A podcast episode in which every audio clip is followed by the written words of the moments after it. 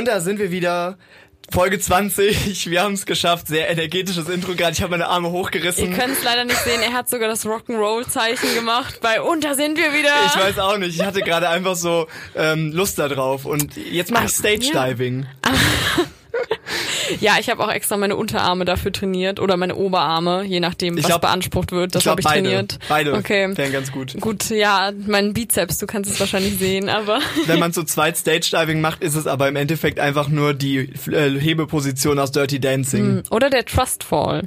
Oder der Trust Fall. Hm. Wenn du es ruckartig machst, um, um mich zu erschrecken. Ja, ähm, wir sind jetzt endlich angekommen bei ähm, Folge 20 und bei dieser Folge ist es etwas ganz Besonderes, denn ihr habt uns Themen geschickt und wir werden die heute besprechen. Ihr konntet uns alles schicken, was ihr wolltet und das müssen wir heute on on air ähm, klären. Und vor allem Vincent kennt die Sachen, kennt die Fragen und die Themen, aber ich nicht. Ja. Deswegen ist es auch noch mal eine kleine Überraschung. Vielleicht sage ich aber auch jetzt einfach nur das, was ich klären möchte. Also ähm, Ähm, Dieter sagt Gründe, aus denen Vincent sehr attraktiv ist. Wie viele soll ich nennen? Bis 30 oder bis 100? Oh, hm. Clara. Okay, und jetzt los. nee, ich wollte vorher auch noch mal was sagen. Und ah. zwar ähm, habe ich das Gefühl, wir müssen uns kurz ein bisschen rechtfertigen oder ein bisschen erklären, weil die Leu meisten Leute, die das jetzt hören, haben wahrscheinlich vor wenigen Tagen schon die letzte Folge gehört. Die kam nämlich ein bisschen später raus. Die kam am Freitag und nicht am Montag, wie eigentlich geplant. Das lag daran, dass wir bei dem Urlaub waren, aber die falsche Datei dabei hatten. Und deswegen konnten wir es leider nicht schneiden, haben es aber auch zu spät gemerkt. Ja. Und wir waren schon los. Ja. Ich hätte auch einen Tag früher gucken können, aber habe ich irgendwie nicht eingesehen. Ja, und dann dachten wir uns halt so, merkt schon niemand. Merkt keiner, hört eh niemand mehr. Und ja. deswegen ist sie dann ein paar Tage später gekommen. Ja, und deswegen, ihr könnt mit den Drohbriefen aufhören. Die nächste Folge ist oben und äh, die jetzige, die ihr jetzt hört, kommt natürlich pünktlich. Natürlich. Ja, und äh, without further ado. ich finde, man hört diesen Spruch so, aber es ist das so, without further ado. Aber ich wollte es einfach mal so ein bisschen besser es ist, aussprechen. Als hättest, du, als hättest du so deinen Hut gezogen, doodly do, without further ado. Und wärst irgendeine komische Mr. Bean Comicfigur aus dem, aus den Südstaaten in Amerika. Ah, okay. Die alle Kinder kennen. Und das heißt irgendwie, weiß nicht. Der, der dicke Onkel. Ja, so, ja. so, ah, welcome, without further ado, here we have the clue. Ungefähr so. Okay, wir fangen an. Die erste Anfrage kommt von Masu Günther, meiner Mitbewohnerin. Wir sagen die Namen. Ich habe alle Namen hier aufgeschrieben. Okay. Es soll ja auch ein paar Shoutouts geben. Okay. Ähm, es ist die Nützlichkeit von Fußmasken. Maso.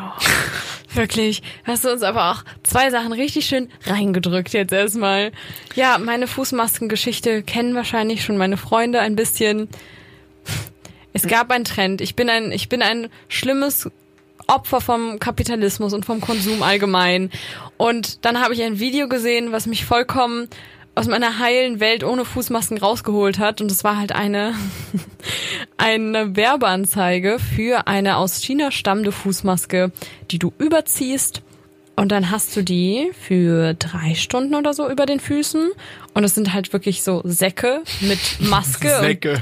wirklich, du hast dann Säcke, Säcke, du hast Säcke an den Füßen und ähm, da ist so eine Maske drin und dann läufst du so rum und dann braucht das ungefähr ein paar Tage, bis sich anfängt, deine komplette Fußhaut abzupellen. Äh, das soll für die Hornhautentfernung sein. Bei mir hat es aber nur so semi geklappt und es war so halb und es war einfach nur eklig. Wirklich. Wir grüßen an der Stelle unseren Sponsor.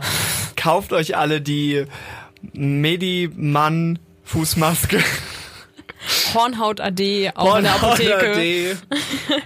ja. Hornhaut euch um. Das, deswegen, ich würde sagen, es ist, wenn es funktioniert, bestimmt ganz cool, aber niemand braucht Fußmasken. Aber, aber es hat das ja könnte funktioniert, ich schon sagen. oder? Ja, aber so halb. Warst du zufrieden? Es war Wie sehr, viele Sterne? Es war sehr fledderig. Kannst du eine Review schreiben, so ein bisschen? Mm, okay, meine Review wäre, hallo liebes Hohn, Hohn Hallo, liebes Hornhaut AD-Team. Ähm, ich fand die Verpackung sehr schön. Ihr habt euch sehr Mühe gegeben und das merkt man. das finde Der ich schon mal gut. war sehr anstrengend und intensiv. Man könnte fast sagen exzessiv. Und ähm, ich hätte mir gewünscht, dass es mehr, mehr erläutert würde, wann ungefähr sich die Ha- Haut pellt, damit ich es mir besser hätte planen können, und nicht an dem Tag, glaube ich. Ich glaube, an dem Tag hatte ich sogar ein Übernachtungsdate. Ja, das war eine ganz schlechte Genau, Idee. Ich weiß ja. auch nicht, was dich da geritten hat, um ehrlich zu sein. Ich dachte, Du wolltest keine oh, das wäre doch haben. schön, jetzt so smoothe Füße vor so einem Übernachtungsdate. Ja. Und dann war ich halt da und ich konnte die ganze Zeit meine Socken nicht ausziehen. Ich war so, nee, das wird nicht passieren. Muss man auch sagen, es gibt ja immer dieses Phänomen, dass Frauen äh, sehr kalte Füße haben und die dann gerne auch unter der Decke so an deinen Beinen irgendwie Mhm. Oh dran äh, halten und dann ist, merkt man, ah, fuck, sehr kalt. Und wenn du dann so richtig smoothe Füße hast, das kann schon mal dann einen guten Eindruck machen. Und dann sagt Mhm. Hey, man, wow, ich hast mein- du hast du eine Fußmaske gemacht? Weil manche Frauen ähm, lassen irgendwie ihre Zahnbürste da und sind so, oh, Stück für Stück. Er kann mich nicht vergessen, ich lasse so Haut lässt, da. du lässt bin so, hm. einfach so komplett deine Füße abgeschält, wie so eine, so eine Schlangenhaut, wo man noch so alles sieht. Und er so, oh Clara, ich glaube, du hast deine Socken vergessen. Und du so, nein. Nicht meine Socken. Einfach Ja. nur abgeschälte Haut. Hast du schon mal eine Fußmaske gemacht? Tatsächlich nein. Tja, Vincent, du Aber- verpasst einige. Ich weiß, also nachdem du es jetzt auch so erzählt hast, finde ich schon, ich sollte das vielleicht mal machen. Mhm. Es, du ist auch, es mich. fällt in diese oddly satisfying Kategorie, die man ja Mhm. auch manchmal auf äh, diversen sozialen Medien sieht, ja. Plattformen. Ich schäle mich im Moment auch ein bisschen meine Haut, weil ich so im Urlaub war und ein bisschen Sonnenbrand hatte, aber Mhm. nur so ganz wenig. Also bei mir ist das immer so, es ist nicht richtig rot und tut nicht weh und dann geht's aber so ein paar Tage später ab und darunter die Haut ist auch unglaublich weich und ich denke mir so, oh, warum macht man das nicht öfter? Warum häutet man sich nicht mal öfter? Und ich find's verrückt, dass das das Konzept ist, wo sie dachten so, komm, wir ätzen einfach die alte Haut weg Ja. und dann ja, Das gibt's tatsächlich auch fürs Gesicht. Das ist eine chemische Maske. Oh Gott. Und das, da darfst du 14 Tage nicht raus oder kannst oder solltest nicht raus, Ähm. weil du alle erschreckst. Und da pellt sich einfach deine komplette Gesichtshaut ab. Oh. Da kann ich dir mal Bilder zeigen. Nein. Das ist, das ist schlimm, weil es Tu's hängt wirklich nicht. so in Fetzen runter und du Oh, kannst es fuck. dann abmachen. das ist ja ah. Ja, es ist was, was man nicht alles tut oder was, ähm, was nicht durch Werbung dir gesagt wird, was du brauchst, um glücklich zu sein. Aber vielleicht die beste Ausrede, die ich mir vorstellen kann, wenn man keinen Bock hat, zu irgendeinem Treffen zu gehen, so, nee, sorry, ich kann 14 Tage nicht rausgehen, ich habe eine Gesichtsmaske gemacht und meine Haut pellt sich gerade ab. Was ich halt so geil daran finde, ist auch, stell dir vor, Aliens würden auf die Welt kommen. Und dann würde dir jemand so versuchen zu erklären, warum du jetzt unbedingt diese geile Gesichtsmaske brauchst. Und sie sind so, ja, also du packst dir mega viel Chemie aufs Gesicht und dann 14 Tage lang ziehst du langsam deine Haut ab. Und das brauchst du. Ich muss aber sagen, das überzeugt mich mehr als diese ganzen Nachtcremes und Givenchy und oh ja, wenn du das irgendwie drei Jahre lang machst, dann hast du am Ende eine Falte weniger. Sondern einfach mal so, komm, jetzt hier Butter bei die Fische, wir ziehen einfach deine fucking Haut ab und dann ist dein Gesicht besser. Du willst jemand anders sein? Gerne. oh ja. Aber jetzt mal kurzer, kurzes Update, wie geht's deinen Füßen? Sind die wieder back to normal Ja, oder ja. sind sie immer noch smooth? So, Nein, die vorher. waren, die waren nach ein paar Monaten schon wieder back to normal. Ja. Aber ich laufe ja auch sehr viel, also Ja, ich finde, da muss man sie auch nicht für schämen. Das heißt Nee. Mhm. einfach nur, dass du viel machst und so. Und wenn es jetzt nicht, also wenn man sie pflegt, dann ist das auch eigentlich vollkommen in ich habe Ordnung. mich auch nicht geschämt für meine Füße. Es war eher so ein, könnte es noch besser sein? Und dann war es, die Antwort war nein, könnte es nicht. Und bitte hör auf, das zu tun mit uns. Alles klar, also wir haben hier einmal eine klare Gegenempfehlung Ja. zu Fußmasken. Ja. Dann machen wir mal weiter. Die nächste Anfrage äh, ist tatsächlich vielleicht ein bisschen was für unsere Kategorie ähm, ähm, faktuell. Ich habe kurz vergessen, wie unsere eigene Kategorie heißt. Klar. Sie kommt von Michelle und sie möchte, dass wir über die Sensation in der Hermannshöhle sprechen. Das ist jetzt natürlich schon ein bisschen her. Das heißt, es ist nicht mehr ganz aktuell. Ich erzähle dir kurz, was in der Hermannshöhle passiert ist. Oder beziehungsweise lese ich dir die Headline vor. Sachsen-Anhalt. Da ist die Hermannshöhle. Anti-Held aus der Grotte. Sensation in der Hermannshöhle. Erstmals in Deutschland bahnt sich Nachwuchs bei den Grottenolmen an. Nur wie vermarktet man einen blinden, tauben Schwanzlurch? Alle Männer fragen sich das bei Tinder, wenn es zu ihrer Bio kommt. Das ist eine sehr geile Tinder-Bio. Ja, wie vermarktet man einen blinden, tauben Schwanzlurch? Vielleicht ist das die Frage, mit der wir uns beschäftigen sollen. Ähm, ich finde, das ist schon mal ein guter Anfang. Also einfach die Fakten auf den Tisch. Legen und nicht versuchen zu beschönigen. Nicht zu sagen, ein nicht so viel hörender und mit geringem Augenlicht beschenkter Phallus, einem. Und ich finde also blinder tauber Schwanzlurch ist schon mal eine gute Vermarktungsstrategie, Ja. weil das das catcht mich. Finde ich auch gut. Ich finde, das ist ehrlich, es ist authentisch. Du kannst dich irgendwie auch mit dem Schwanzlurch identifizieren. Also, ich zumindest. Ich, schon. Voll. Du auch? Wa- ja. Warum? So viele, also ich bin ja oft, also ich war ja mal bei einem Hörtest, aber viele Leute mir immer noch vor, dass mein, dass mein Hören nicht so gut ist. Wirklich? Äh, ja. Echt? Meins Ja. auch nicht. Super. Ah, deswegen, deswegen dieser Podcast. Deswegen schreien wir die ganze Zeit mit in Mikros, die verstärkt sind, damit wir uns verstehen. Sonst könnten wir uns gar nicht unterhalten. Immer wenn alle anderen Leute die Late Night Show anmachen, klingt es wie der Bass Boosted Remix von der Late Night Show und es ist komplett übersteuert, weil Ja. wir nichts hören einfach. Ja, auf jeden Fall ähm, finde ich das super. Ich, aber hat er hat er einen Namen oder sie, der Nachwuchs? Meinst du einen persönlichen Namen? So Peter? Ja. Ähm, nee, weiß ich jetzt nicht gerade. Aber ich würde ihn vielleicht ähm, Sch Schwanziska nennen. Nee. Nee, nee, nee, nee, nee. Das bringen wir hier gar nicht rein. Ich dachte jetzt an, an sowas wie Geronimo. Das Geron fände ich irgendwie klasse. okay, Das ist ein heroischer Name. definitiv. Für ein heroisches Tier.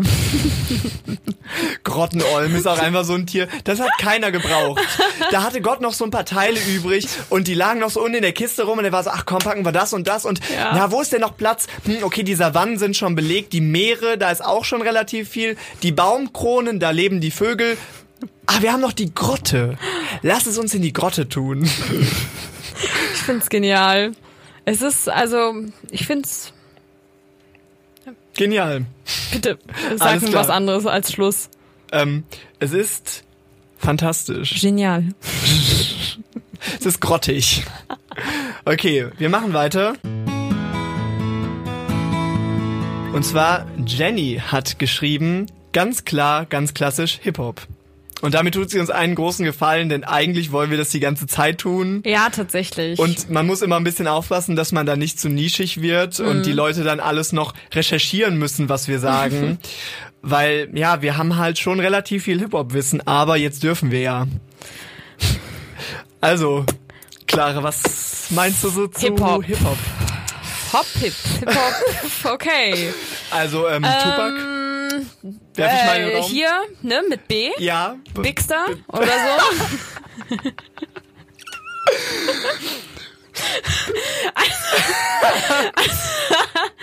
Also ich muss dazu sagen, ich würde super gerne über Hip-Hop reden. Jetzt Bigster. jetzt ein ich werde auch wirklich vom Blitz getroffen dafür, dass ich Biggie So genannt heißt die habe. Folge. Es Der, Ja.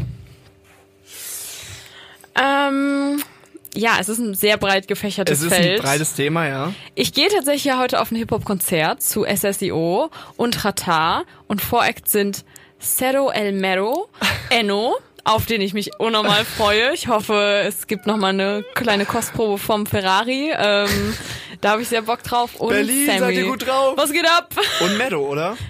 Also Ce- Cerro El Mero, Cerro El Mero. und Mero. Oh, den Weil hab ich nicht gesehen ja, auf dem Bild. Hm. Ah, okay, dann vielleicht ist nur einer von den beiden da. Das verwirrt mich auch sehr. Ich liebe es total. Also für alle, die das nicht wissen, das sind die Leute von Alles oder Nix Records. Diese kommen auch aus Bonn, Chata und Sio kennt man ja. Natürlich. Und dann haben sie angefangen, so viele kleinere Leute zu sein. Und ich liebe es so, wenn man einfach diese Aufstellung hat, so Enno, Mero, Cerro El Mero, Fe- be, be, be, be. Aber so, man kann das ja mit dem ganzen Alphabet durchspielen.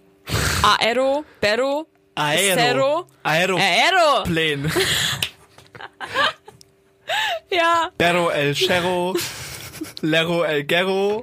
ja, aber we Claro El Venor. V- Ich weiß nicht, aus welchem Loch dieser, diese Idee kam. Venor. Gut, wie wir über Hip-Hop reden. ja, und sie haben jetzt noch so einen neuen gesigned, der heißt irgendwie Lock oder so. Lock, ich weiß nicht, ob das sein Name ist, aber Hm. Finde der ich, ist, ähm, nach Cerro El Mero ein bisschen, also der, Stimmt. der, der tanzt ein bisschen aus der Reihe. ja, Lock. Ja. Bob. Als nächstes, Oh mein Gott, vielleicht ist es aber auch eine Reihe von Leuten und es ist irgendwie Lock, Pop and Drop und dann kommt das. Das fände ich klasse und die geben nur zu dritt Konzerte. Ich hoffe es sehr. ja, der ist, ähm, der ist aber so ein ganz kleiner. Der hat auch hier mit Iron, der auch aus Bonn kommt, mit dem Mhm. wir schon mal ein Interview hatten, mit dem hat er auch mal gefeatured, aber er hat's scheinbar geschafft und Okay. Iron nicht. Aber vielleicht Shoutout auch, weil er, Irons. Shoutout an Irons, aber vielleicht auch, wenn er, weil er bei. Bushido schon äh, diesen Song gemacht hat und Ja. vielleicht waren die dann so, ah, okay, da wollen wir uns nicht mit Meinung zu. Bushido, wenn wir jetzt bei Hip-Hop sind. Oh, ausgerechnet. Ähm, Meinung zu Bushido, ich habe nie viel seiner Songs gehört Mhm. und ich respektiere ihn als jemand, der halt das Game mitgestaltet hat. Ich finde seine Stimme krass, also ich finde, er hat eine sehr gute Stimme und generell ein sehr gutes Storytelling. Das finde ich macht er gut, er macht das Mhm. sehr spannend, aber ich finde ihn einfach sehr unsympathisch und seine Songs catchen mich irgendwie nicht, weil es ist immer nur so, ja, Berlin, ähm, Araber, Clans, Mafia und ich bin so, ja, das ist halt, ich, ich bin in Bonn und was soll ich denn machen? So, Sio sagt wenigstens Tannenbusch. Und deine? Ja, ich, ich habe mit 14 versucht, eine Bushido-CD auszuleihen aus der Stadtbücherei, war ab 18. Das war dann, das war der Höhepunkt meines Bushido-Fandoms, würde ich sagen, weil ich ihn da halt entdeckt habe und dann so war. Also ich habe Bushido entdeckt. Ich habe es dann in die Welt rausgetragen. Ähm, aber, aber da war ich dann halt so, oh, der macht irgendwie coolen Rap, der hat eine dunkle Stimme, der hat einen guten Flow, so das fand ich schön. Dann habe ich seine Texte gehört, war so, der ist ein bisschen dumm, glaube ich auch. Und dann, ähm, ja, das, ich, ich weiß auch nicht, ich finde, es gibt schon gute Tracks von Bushido. Offiziell ist er, äh, nee, offensichtlich ist er ja auch, wie du schon sagst, so ein Rap-Urgestein. Ja. Deswegen ist es vielleicht so Aber ich finde halt auch, Respekt, ein Grundrespekt dafür, dass er es mitgestaltet Ja, hat. voll. Aber durch Songs wie zum Beispiel Miststück, wo er halt schreckliche Lines über Frauen rappt, kann ich ihn einfach nicht Ja. mehr hören. Wirklich Ja. nicht. ja gut, ich meine, das machen auch andere, ne? Dann kommen wir jetzt zu einem sehr viel schwierigeren Thema, halt so Feminismus und Rap. Mhm. Und ich habe schon das Gefühl, oder generell halt auch so ein bisschen das Canceln von Rappern und Rapperinnen. Ich habe schon immer so ein bisschen das Gefühl, dass einfach diejenigen, die man aber eh mag, dass man denen mehr durchgehen lässt. Also Ja. das beobachte ich zum Beispiel bei mir, weil das neue CEO-Album, da waren auch Sachen drauf, wo ich mir denke, da stehe ich nicht hinter, aber ich mag ihn und ich denke mir dann immer so, ah, das ist schon nicht so gemeint. Im Endeffekt ist es aber egal. So. Ja, es ist, es ist ja einfach die ganze Diskussion von, sollte ein Rapper oder muss ein Rapper ein Sprachrohr sein? Muss er so moralisch vertretbar sein? Und muss man, oder kann man den Künstler von der Musik trennen? So Ja. kann man die Person von der Musik trennen. Und wenn ich halt darüber nachdenke, ich glaube, bei CEO ist es einfach oft das, klar, es ist auch so ein bisschen das Guilty Pleasure-Denken, dass ich so weiß, okay, CEO macht schon politisch inkorrekte Sachen Mhm. und beziehungsweise rappt er sie. Bei CEO ist es aber trotzdem so, dass er sehr ironisch damit umgeht, ähnlich wie Kai Z. Nicht Ja. auf dem gleichen Level auf jeden Fall. Ja. Aber CEO ist trotzdem irgendwie so eine Figur, der sich ja einfach auch als manchmal Witzfigur Ja. inszeniert und sagt, guck mal, ich bin auch selbst eine Karikatur von Ja, mir. ganz genau. Und ich glaube, deswegen kann ich mehr Sio hören als Bushido, weil Bushido ist so ernst dabei. Ja, genau. Und er ist, er sagt ekelhafte Sachen und sagt danach, ja, Das meine ich ernst. das meine ich ernst. Oder er sagt halt, hey, ich bin auch eine Kunstfigur und die Kunstfigur Bushido darf sagen, was sie sagen möchte Ja. und übernimmt dann keinerlei Verantwortung. Da, ja. Ja. da sprichst du mir voll aus der Seele. Also äh, ich denke auch immer so, es kommt ja auch zum Beispiel drauf an, weil du weißt ja, wenn du zum Beispiel KIZ-Interviews guckst oder so, dann weißt du ja, dass die gar nicht so drauf sind und dass die halt das alles komplett überspitzt machen. Mhm. Ja. Und bei Bushido halt nicht. Und tatsächlich ist aber so diese Frage, kann man Künstler und Kunst trennen? Eine, mit der ich mich super viel beschäftige und ich bin ich immer noch nicht an einem Punkt gekommen, wo ich da eine Antwort drauf geben kann. Weil ich denke zwar, also, keine Ahnung, wenn du mich jetzt sag, äh, fragst, darf man Gemälde von Hitler schön finden, Mhm. dann sage ich ja.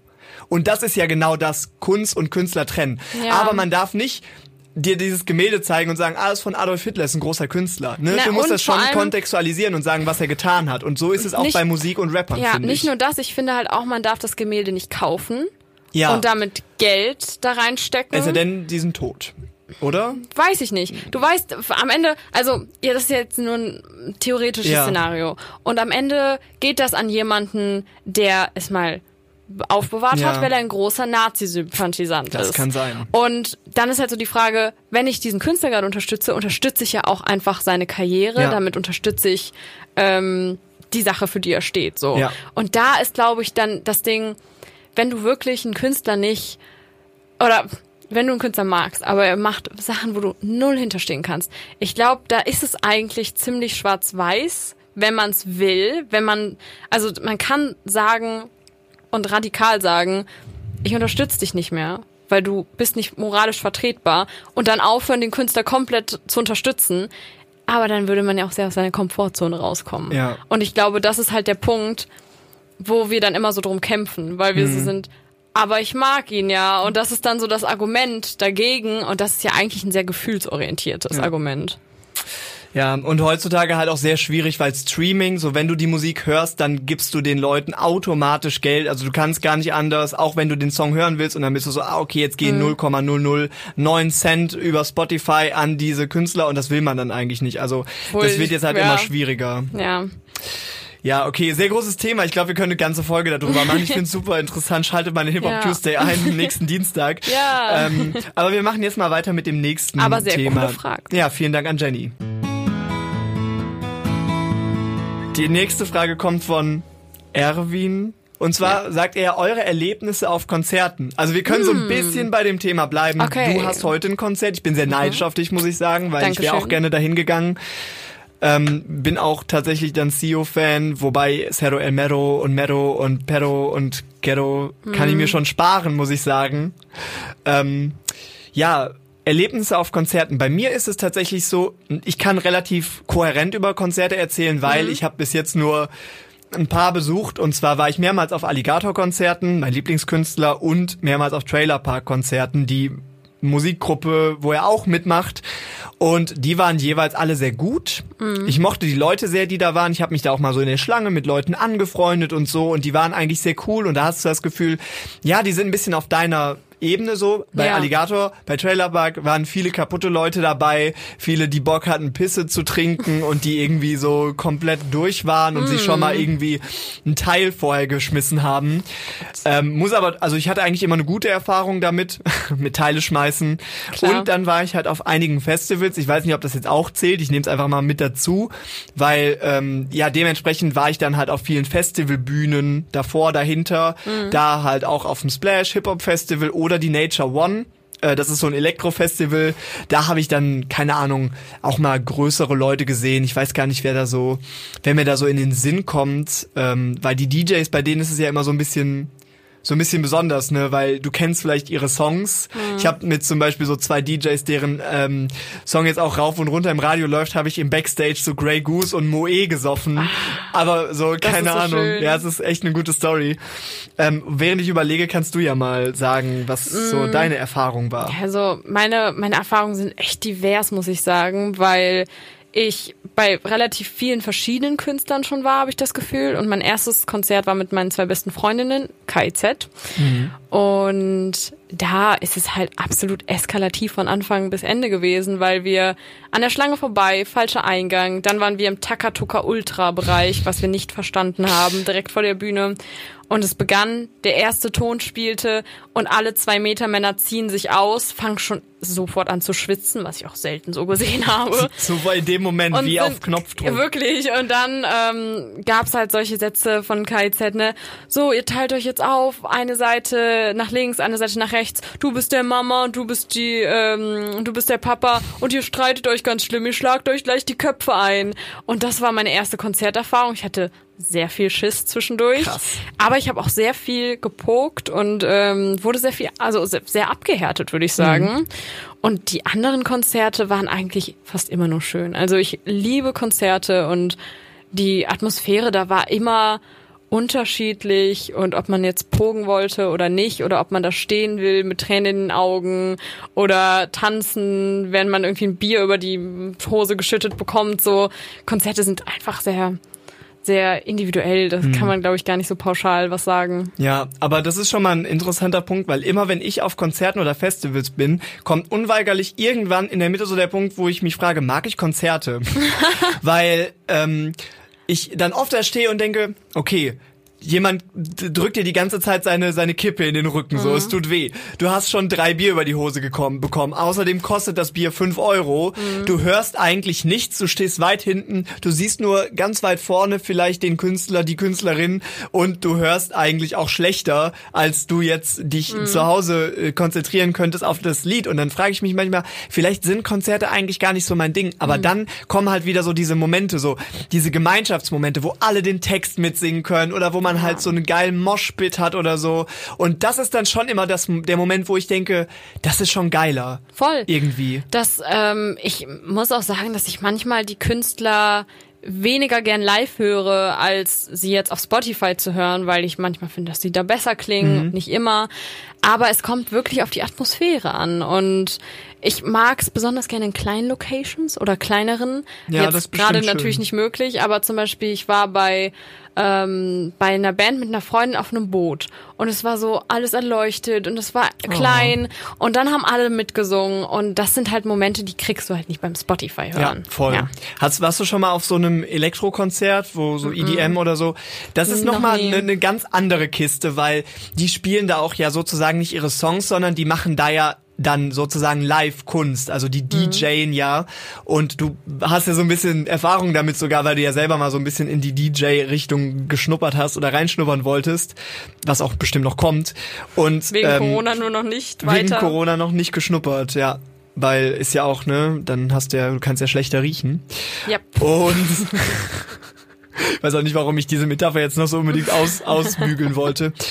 Und das finde ich ist noch mal wieder was anderes. Da komme ich dann wieder zurück zur Nature One, auf der ich war, weil erstens, ich finde, da kann man richtig gut tanzen und da wa- merkt man auch, die Leute haben einfach so Spaß am Tanzen, individuell. Da steht dann so einer und der ist einfach so am Abgehen und packt so krasse Dance-Move auf so und slidet dann so, macht so einen Moonwalk, aber er ist so komplett bei sich selbst und du merkst so, du fühlst gerade die Musik total.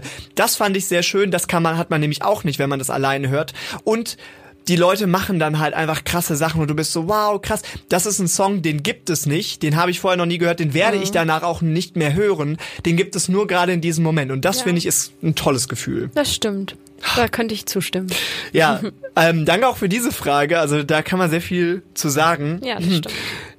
Gucken wir mal, ob wir auf die nächste Frage auch so viel antworten können. Oh Gott. Florian Barnickel stellt eine von vielen Fragen Oh und ähm, er sagt, ähm, die späten Werke Monets und wie sie die Unvermeidbarkeit des Seins thematisieren. Florian. Also off. ich Also. persönlich ähm, muss sagen, dass ich Monet ähm, respektiere auch gerade, weil er ja im Klassizismus und im Impressionismus sehr starke Spuren hinterlassen hat und ähm, insbesondere seine Verwendung von Farben und Formen fand ich sehr interessant. Jedoch äh, bin ich dann eher auf der Seite Van Goghs, der ja einen großen Gemäldewettstreit mit Monet hatte. Sehr schön. Ich würde ähm, dazu noch ergänzen, dass ähm, wenn man Monets Werke mag, als kleiner Tipp, dann sollte man auch in Blanche Monets Werke reingucken. Und das ist nämlich die Schwiegertochter von Monet gewesen, die exakt genauso gemalt hat wie er. Punkt. Okay, krass. Tja, Ja, du, du, hast dachtest, Florian Barnekel, dass nichts kommen würde. alles klar. Gut, aber zum Glück hat Florian uns noch mehr Fragen dagelassen. Super. Die zweite ist ein bisschen ähm, einfacher. Wie geht die perfekte Lasagne? Das ist jetzt natürlich unterschiedlich, ob man Vegetarier ist oder nicht. Ja, wie ich beispielsweise. Also pass auf, du gehst in den Aldi und dann ist da die Kühltheke und dann ist da so diese große Packung und darauf steht Lasagne. Dann packst du die in die Mikrowelle. Mua. Perfekt, perfekt. Ich würde tatsächlich sagen, die Klassiker Lasagne ist halt die Salat. Äh, Gott, was mir seit ich 14 bin nicht mehr passiert, dass ich die Salagne sage. Tja, dann nimmst du die Salagne-Blättchen, die Salagne-Soße. Und dann ganz viel Liebe in die Salagne, aber auch Becher Mehlsoße, ganz viel Käse und dann hast du es. Dein Schwachpunkt. Und Rinderhack, ja. Das ist mein Kryptonit. Ganz oft hintereinander Lasagne sagen müssen. Ja, ähm, das klingt auf jeden Fall gut. Ich habe mal einen Tipp äh, gesehen und zwar, man möchte ja so, dass die Lasagne ein bisschen fester ist, also dass man die auch so schneiden kann. Und ich habe das ganz oft, dass sie nicht so fest ist, dass du so zu viel Soße reintust, weil die Nudeln müssen ja auch noch gekocht werden. Es darf ja auch nicht zu wenig Soße sein. Und wenn du so eine Schicht Ricotta-Käse mit so ein bisschen Salz, und Pfeffer auf jede Ebene machst, dann wird's ein bisschen fester. Wunderbar. Ja. Bitte sehr, Florian. Wir haben ja auch tatsächlich mal eine Lasagne zusammen gekocht, mehr Darüber oder möchte ich weniger. nicht reden. Doch. Ähm, beziehungsweise ich wollte eine Spinatlasagne kochen und ähm, war dann so, man muss dazu sagen, ich bin einfach ein Arschloch und niemand möchte mit mir kochen, weil ich ähm, denke, dass ich das einfach viel besser kann und da, ja, am liebsten alleine koche und Ich koche halt auch so, seit ich vier bin gefühlt, immer mit meinen Eltern und oder mit meinem Vater. Und dann kommt so ein Vincent Müller von der Seite an. Ich so, was machst du denn da? Der Herd sieht zu heiß aus. nö, nö, nö, was machst du gerade für ein Gewürz rein? Und ich hab's gewagt, in die Lasagne Pommesgewürz zu machen, weil ich auch ein bisschen experimentierfreudig war. Hat allen sehr gut geschmeckt, aber Vincent hat mich fast weggetackelt, als er das gesehen ich hat. hatte halt ultra Panik, weil du in die Bechamelsoße irgendwas reingetan hast und ich hatte sie schon gewürzt und ich dachte mir, nein, hinterher schmeckt das alles nicht mehr und das war ja auch wirklich okay, aber ich dachte nur so, oh, du, du dachtest, ich hätte sie noch nicht gewürzt, aber du hast Ja. es mitbekommen und dachtest so, da fehlt noch was und das ja, ich war respektiere der. Remy von Ratatouille. Ja. Ja, und ich habe mir einmal in meinem Leben so ein Video angeguckt, wie man richtig schneide und seitdem denke ich halt, ich bin drei Sterne Koch. Ja, das kann ich nur unterstützen. Komisch, ich habe drei Sterne gesagt. Scheinbar bin ich doch nicht so von mir überzeugt, unterbewusst. Ja, aber perfekte Lasagne, Spinatlasagne kann ich sehr empfehlen. Hm? Spinat-Lachs-Lasagne auch lecker. Gemüselasagne ist auch sehr lecker. Ja, Habe ich Lasagne gesagt? Ja. Okay. ja. Sonst kann ich da glaube ich keine Tipps geben. Ne? Ja, noch einfach wirklich Pommesgewürz. Überall Aber nur rein. hauptsächlich Pommesgewürz. und dann ersetzt du die Lasagneblätter vielleicht auch noch durch frittierte Kartoffelstücke und dann bisschen ähm, Mayonnaise drauf. Und ähm, es gibt so einen Dip, äh, der ist auch mega gut. Der kommt aus Frankreich, äh, Ketchup. Und dann noch ein bisschen drauf und dann perfekt. ah, du meinst fermentierte Tomaten. Ah, Mhm. Ja, oder Majot. Das ist auch ein guter Dip. Okay. Für die Feinschmecker unter uns. Nächste Frage. Kommt wieder von Florian Barnikel. Und zwar fragt er, wer von euch würde länger im Mittelalter überleben? Du, weil du ein Mann bist. Alles klar, nächste Frage. True. Ich glaube, du würdest relativ schnell als Hexe verbrannt. Ja. Weil du auch deine Meinung sagst. So, du bist eine autonome Frau, selbstbewusst, gehst mitten ins Dorf rein, stellst dich auf den Marktplatz und sagst, nee, ich finde das aber scheiße, sofort verbrannt. Ja, natürlich. Ähm, ich habe ich hab eine Phase gehabt, wo ich ähm, Outlander und so geguckt habe und dann war ich so, was würde passieren, wenn ich jetzt im Mittelalter oder so wäre? Und dann habe ich mir Sachen ergoogelt wie, wie mache ich aus Kräutern eine Zahnpasta? Weil ich dachte, einfach für den Notfall, dann weiß ich das. Und ich habe es aber leider schon wieder vergessen. Ich glaube sogar, wir haben darüber schon mal geredet, über Zahnpasta, wie man das machen würde. Ähm, aber ja, dann habe ich mir so Lifehacks aus dem Mittelalter ergoogelt, weil ich so dachte, falls ich, falls da irgendwas passiert ähm, und ich im Mittelalter strande, dann möchte ich einfach so die Basics wissen, wie ich mir die Zähne putze, ähm, wie ich Krankheiten so, also da präventiv wirken kann und so, ja. Ich glaube, du wärst so besser im äh, tatsächlichen körperlichen Überleben, weil ich bin auch gar nicht so robust. Ich würde, glaube ich, irgendwie so einen giftigen Pilz essen und dann sofort sterben oder halt an so einer Grippe oder so, weil mein Immunsystem ist auch einfach kacke. Aber ich glaube, ich wäre vielleicht so beim kulturellen Leben so ein bisschen mehr on vogue, weil ich auch ähm, sehr interessiert am Mittelalter bin, beziehungsweise als Kind war ich großer Fan und habe immer viele Spiele darüber gespielt, Bücher gelesen, Filme geguckt. Das heißt, ich kenne so ein bisschen, ich weiß, wie die Burg aufgebaut ist. Ich weiß, wer da welche Aufgabe hat und ich habe ähm, auch mir mal zwei Schwerter gekauft und bin dementsprechend natürlich ausgebildet in Schwertkampf und Ich Bogenschießen. habe auch ein Holzschwert. nee, richtige Und- aus Metall habe ich. Ja, schön für dich. Okay, gut. Nein, aber ich habe, ähm, was war das noch? Ich habe äh, irgendwas. Ah ja, ich kann ja auch Altenglisch ein bisschen noch durch die Uni. Okay. Ähm, aber das ist ja nicht Mittelalter, sondern das war ja vor Mittelalter. Ja, hm. Ähm, deswegen, wenn ich vielleicht da in der Zeit wäre, dann könnte ich mich wenigstens verständigen. Ähm, so müsste ich vielleicht die Mätresse von einem König werden, um zu überleben. Das würdest du auch schaffen. ja, aber es, es wäre leidig. Also es Es wär, ist sicherlich leidig. Welchen König würdest du so nehmen? Ja, Henry ist ja nicht so anspruchsvoll gewesen. Wie viele Frauen hatte der? Acht? Acht. Ja, also genau. sind alle gestorben. ja, Außer die okay. letzte. Genau, die letzte Frau von Henry. Oder nee, ich wäre ja nicht gern seine Frau, ich wäre so eine- seine Mätresse, Ah. weil die sterben ja nicht. Ah ja, das ist Und ich ja würde die ganze, ja, ja, oh, du bist genervt von deiner Frau, verstehe ich absolut. Und dann würde ich vielleicht dadurch überleben. Aber dann vielleicht, wenn die Königin dich findet, dann tötet sie dich. Oder lässt dich Nein. von den Wachen umbringen oder sowas. Also ich habe bisher nur von den Königinnen gehört, die dann getötet wurden. Ja, also ich glaube, das ist eine ganz gute Taktik, würde ich sagen. Also, wir haben beide individuelle Stärken, die uns im Mittelalter weiterbringen Mhm. Ja. würden. Alles klar. Meine Next. Stärke ist auch meine Schwäche. Und zwar Ähm, die finde ich aber sehr, sehr schön und ich glaube, da muss ich auch mal eine Sekunde drüber nachdenken. Und zwar sagt er, welches Buch, Lied, Film, Foto oder Text hat euer Leben nachhaltig beeinflusst? Ja, ich, ich überlege jetzt mal bei Musik. Ähm, ich habe eine ich habe eine Story zur Musik, es ist aber kein bestimmtes Lied, sondern ähm, wenn ihr einfach mal traurige Musik bei YouTube eingebt und dann den obersten das oberste Video anklickt, dann findet ihr eigentlich genau das, was ich meine. Ich war nämlich genau in dieser Situation, da war ich noch ein bisschen jünger, da war ich in der fünften oder sechsten Klasse und mir ging es nicht so gut, ich hatte wenig Freunde, ich war sehr übergewichtig und generell war ich sehr traurig in meinem Leben und irgendwann ist dann irgendwas Schlechtes passiert und ich war auch immer so übelst im Selbstmitleid und habe gejammert und ich habe mal eine Liste gemacht von allen Dingen, die in meinem Leben schlecht sind, was auch wirklich die dümmste Idee überhaupt ist.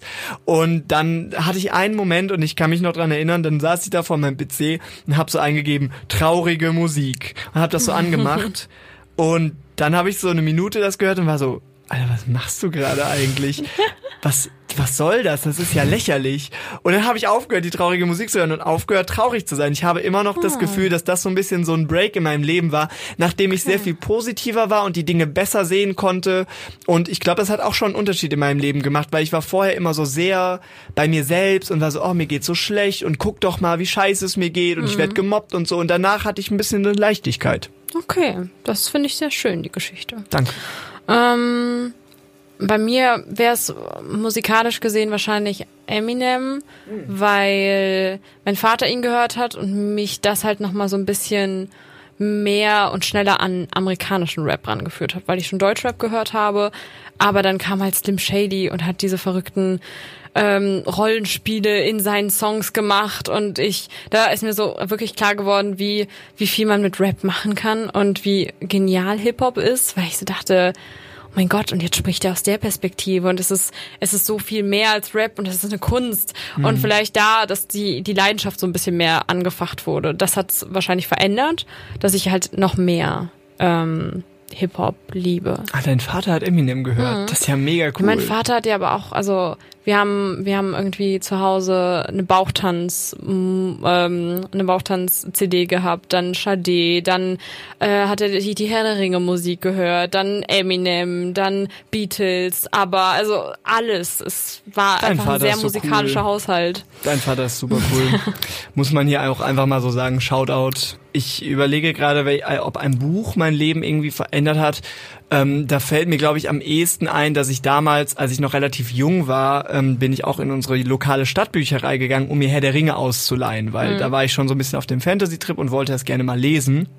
Und dann war ich vorne bei der, bei der Theke und wollte mir das ausleihen und dann meinte aber die Bibliothekarin zu mir, bist du sicher, dass du dir das ausleihen willst? Das ist ziemlich kompliziert und da gibt's ganz, ganz viele Figuren drin und oh. vielleicht bist du da noch nicht alt genug für. Und ich war so natürlich trotzig, habe gesagt, doch, du liest das jetzt. Also ja, ich will das auf jeden Fall mhm. haben. Und dann ist es zu einem meiner Lieblingsbücher geworden. Ich sage auch eigentlich sehr gerne, dass ich Herr der Ringe gelesen habe, weil viele haben es auch nur die Filme geguckt. Mhm. Ich kann es ihnen noch nicht verdenken, weil es ist ein super, super langes Buch, aber es lohnt sich. Und das habe ich dann auch damals, als ich beim Lesewettbewerb in unserer Schule gewonnen habe, habe ich die Szene vorgelesen, wo der Hex Hexenkönig von Angmar auf Minas Tirith runterkommt und dann mit Gandalf irgendwie redet und habe ich so meine Stimme vorstellt. Das war so ganz krass. Genial, finde ich sehr gut. Ja. Mm, ich muss ehrlich sagen, ich würde sagen, dass Lesen allgemein mein Leben verändert hat, aber nicht ein spezielles Buch, weil ich habe das Gefühl, jedes Buch ähm, genauso wie bei Musik äh, beschreibt entweder eine bestimmte Stimmung oder ein bestimmtes Szenario, wo du dich da reinlesen kannst und du, du kannst halt wählen aus einer Welt von Büchern, in die du dich irgendwie reinbegeben möchtest. Und das, äh, das finde ich zu schwierig, da eine Sache auszuwählen. Mhm. Also würde ich sagen, allgemein die Bücherwelt hat, hat es sehr verändert. Ja. Ja, ja finde ich gut. Was ich auch interessant fand, war die Auswahl Foto. Und ich überlege die ganze Zeit, weil ich finde die Idee, ein Foto zu nehmen, sehr interessant, aber mir fällt auch irgendwie nicht so richtig ein, dass ich mal ein Foto gesehen habe und dass das mein Leben irgendwie verändert hat. Mhm. Ähm, mir fällt ein Bild tatsächlich ein von, ich glaube, das kennen sehr viele. Ähm, das ist so ein kleines Flüchtlingsmädchen mit ganz stechenden, ähm, ich glaube, blauen Augen oder grünen. Mhm.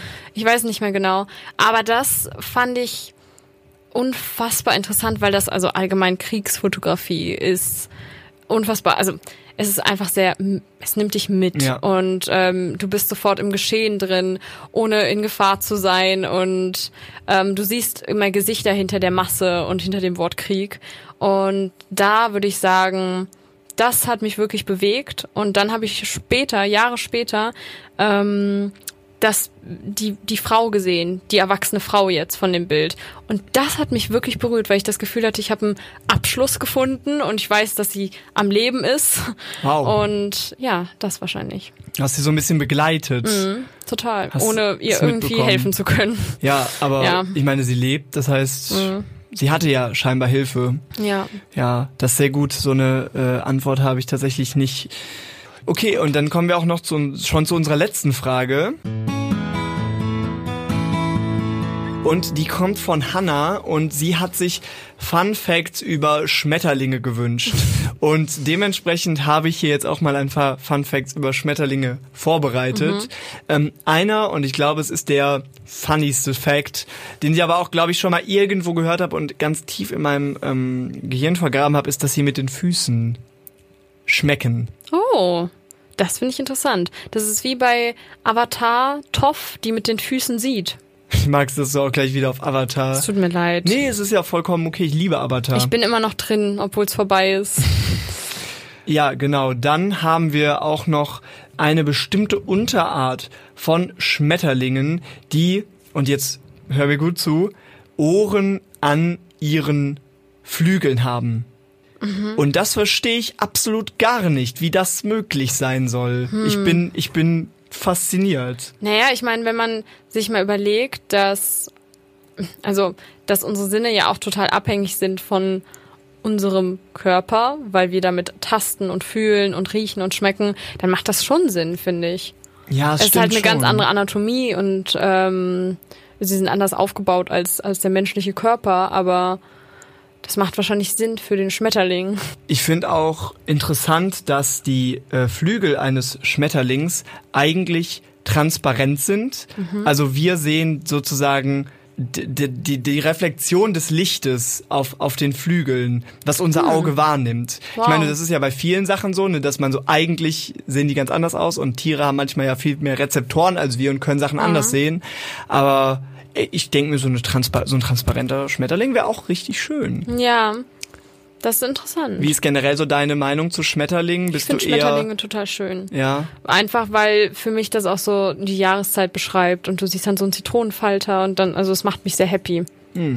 Ja, ich bin manchmal so ein bisschen auf der Seite, dass man so sagt, ja, okay, glorifizierte Insekten, weil wenn du sie so dir näher anguckst, sind sie schon manchmal ein bisschen eklig, aber Ja, aber das, sie sind auch sehr schön. das, es gibt allgemein glorifizierte Tiere. Also wir finden Tiere im Kindchenschema absolut süß Ja. und sind dann so bar Kröte. Also das finde ich ja auch auch ein bisschen schlimm für die Kröten. Ja, das stimmt, das stimmt. Und ich meine, ich habe jetzt auch mal ähm, in der Ausstellung vom Museum König gesehen, dass ähm, also habe habe ich so ganz viele Schmetterlinge gesehen und dann denkst du dir so, was, das kann doch nicht die Natur machen. Guck dir mal diese Muster und diese Farben an. Das könnte nicht mal Louis Vuitton machen. Naja, Louis Vuitton ähm, ist inspiriert von der Natur, also Ja, so ein Schmetterling mit so LV, so braunen LV-Flügeln. Ja, aber ich meine, wenn du die, also ganz viel so Haute Couture, was du auf dem Laufsteg siehst, ist dann irgendwie die Form abge, abgekupfert von einem Tier oder von irgendeiner, ähm, von irgendeinem Objekt, was sie in der Natur gesehen haben, die Farbgebung, so. Deswegen würde ich sagen, die Natur auf jeden Fall mehr als Louis Vuitton. Alles klar. Ja, damit haben wir auch keine Fragen mehr. Ich hoffe, ich habe jetzt keine vergessen oder die irgendwie noch anders an mich rangetragen wurden. Äh, sorry, wenn ihr kein Instagram habt. Aber ich mag dieses Format sehr und ich würde das auch gerne nochmal irgendwann wiederholen. Mhm. Absolut. Vielleicht zur 30. dann. Zur 30. ja, Clara, und jetzt ähm, stellt sich die große Frage oder sozusagen die große Revelation. Du gehst ja nach Swansea. Ja.